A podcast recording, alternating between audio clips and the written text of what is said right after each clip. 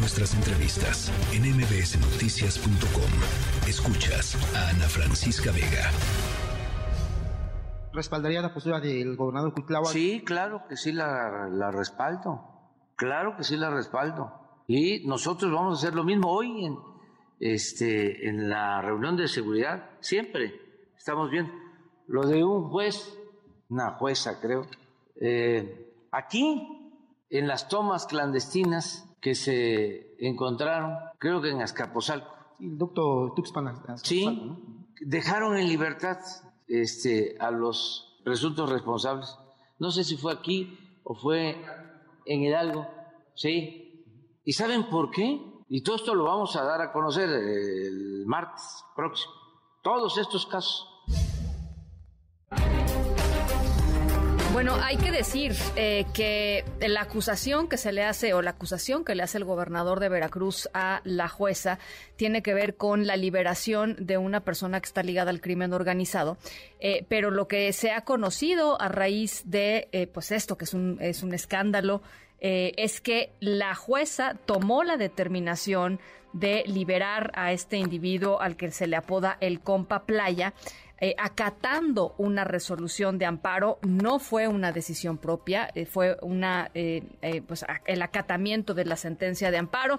En fin, el caso es que el presidente López Obrador eh, pues apoyando la decisión de, de Cuitláhuac García. Y por supuesto pues hay muchas voces diciendo esto esto tiene que parar. Este acoso digamos desde el poder ejecutivo o los poderes ejecutivos hacia el poder judicial debe de detenerse. En la línea telefónica Claudia de Buen abogada litigante y expresidenta de la barra mexicana de abogados. Me da como siempre mucho gusto platicar contigo Claudia. Hola Ana Francisca, qué gusto saludarte a ti y a tu audiencia. ¿Cuál es tu lectura de lo que está sucediendo? Pues estamos preocupados, muy preocupados en el foro, los abogados, pero también los jueces y las juezas y, en fin, todo el medio jurídico que, digamos, podemos entender a fondo lo complicado que es esto y lo que están haciendo, estamos sumamente preocupados. nuevamente se viola la independencia del Poder Judicial eh, y, lo triste es que haya firmado un juez, un par, haya firmado la orden de aprehensión y es más o menos el mismo delito aquel que la Suprema Corte, recordarás, eh, declaró este, inconstitucional, que desde ultrajes a la autoridad, ya le cambiaron el nombre, pero viene siendo el mismo, ¿no? Y con este delito eh, se atreven a eh, encarcelar o mandar a prisión preventiva este, oficiosa por un año a una juez que simplemente cumplió, como bien lo acabas de decir, con una orden del tribunal colegiado que le que, que, de, de eh, digamos reponer el procedimiento debido a que no se encontraron elementos para condenar a este señor Compa Playa, eh, no habrá elementos, la, fiscalía probablemente no hizo bien su trabajo, y entonces la juez pues, tuvo que soltarlo a quien ya había ella vinculado a proceso. Entonces no puede considerarse que tenga ella un interés particular si ella recibió una orden y bueno, y es, es eh, además son dos delitos, pues prisión preventiva, perdón, justificada, dije oficioso hace rato. Sí. Este, eh, son dos delitos, el de fe, eh, por, de fe pública y de tráfico de influencias, que no ameritan prisión, pero se las, ahora sí que de la manga se las sacaron diciendo, no, pues es que tenemos, este, riesgo, hay riesgo de que se vaya a dar a la nuevamente hacen una detención arbitraria violando sus garantías individuales, o derechos fundamentales, eh, violando la dignidad y, sus derechos humanos, claramente, ¿no?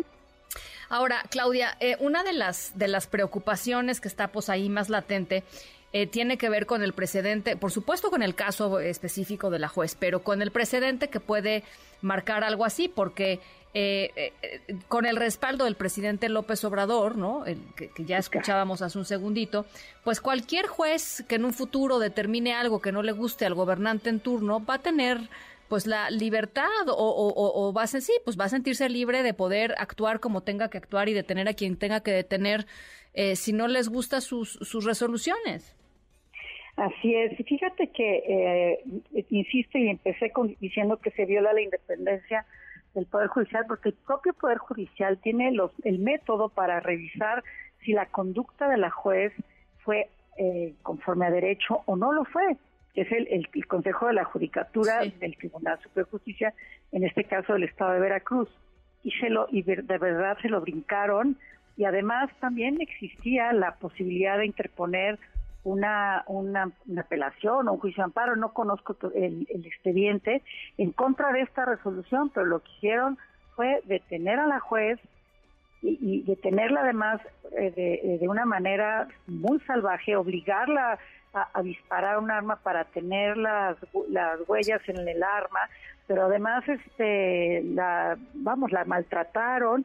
Y se ve en el video cómo las jalonean a ella la hija. Esto fue hoy pero la otra el otro día fue peor todavía no y entonces sí estamos frente a un autoritarismo brutal. Este gobernador Cuitláhuac García es no te puedo decir que sea el peor porque hay muy buenos y muy malos pero este sí de verdad es un delincuente vestido de gobernador. Es increíble que haya hecho esto contra la juez y contra los que ha actuado. Ha actuado contra varios de funcionarios que le molestan, le estorban. Y pues, ¿qué hace? Pues los guarda. Claro, el Poder Ejecutivo de cada Estado tiene mucho poder. Bueno, pues eh, eh, el gremio, dices entonces, preocupado.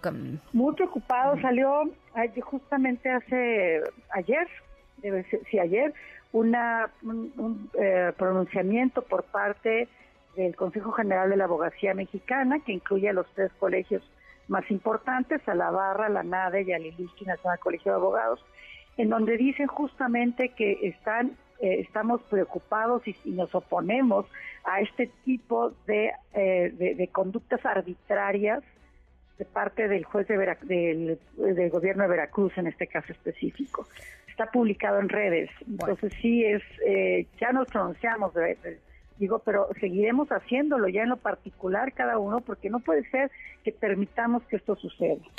Bueno, pues vamos a seguir el caso, por supuesto, de la jueza y yo te agradezco mucho eh, esta, esta lectura, Claudia. Gracias. Al contrario, Ana Francisca, un abrazo. Un abrazo, Claudia de Buen, eh, expresidenta de la Barra Mexicana de Abogados.